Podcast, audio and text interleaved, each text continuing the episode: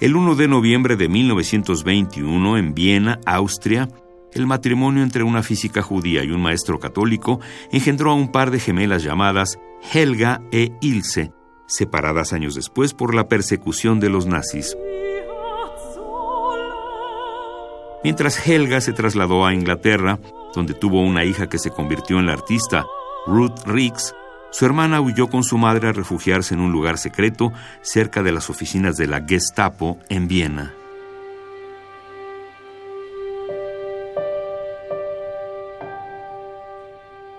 Dedicatoria.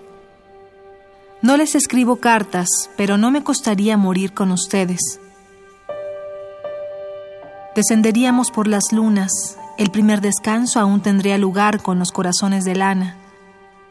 El segundo nos encontraría con lobos y matas de frambuesa y el fuego que no alivia. En el tercero yo ya estaría en su cielo, con ustedes, a través de delgadas nubes cayendo con sus exiguos musgos y abundancia de estrellas que cruzamos tan fácilmente.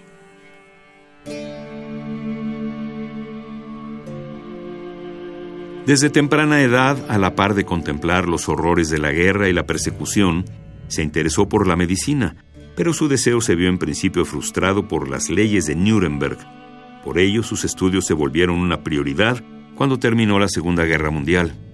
Al mismo tiempo, comenzó a escribir su primera novela, La Cuarta Puerta.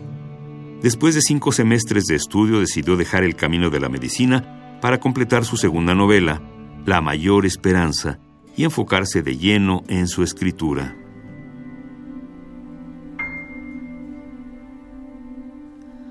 Correspondencia. Si el correo llegara de noche y la luna empujara las injurias por debajo de la puerta, aparecerían como ángeles en sus vestiduras blancas que se esperarían quietos y callados en el pasillo.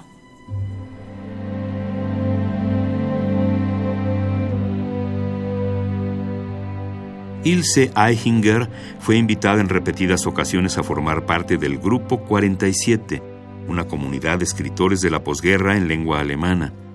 En la conferencia donde recibió un premio por su Historia en el espejo, conoció a Gunther Eich, el escritor con quien se casó en 1953.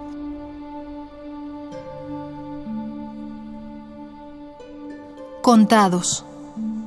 El día que viniste al hielo sin zapatos, el día en que se llevaron a los dos terneros, al escorchador, el día en que con una bala atravesé mi ojo, pero no más, el día en que en el folleto del carnicero ponía que la vida continúa, el día en que continuó.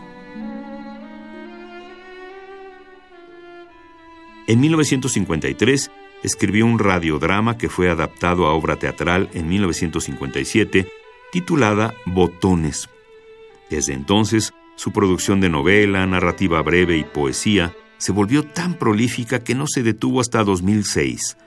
Con 85 años de edad, la mujer había sido comparada en estilo y fluidez narrativa con el genio de Kafka, influencia que ella misma había confesado desde su temprana escritura. Fiesta de verano. Me pregunto, ¿por qué te alegras con los nombres Gaspar, hígado de ley, halo de sol? Y me contesto, porque sería posible suprimirlo sin que yo te permitiera estar triste. La poeta austriaca Ilse Eichinger murió el pasado 11 de noviembre de 2016 a los 95 años de edad. Autores que el tiempo no borra. Indeleble indeleble.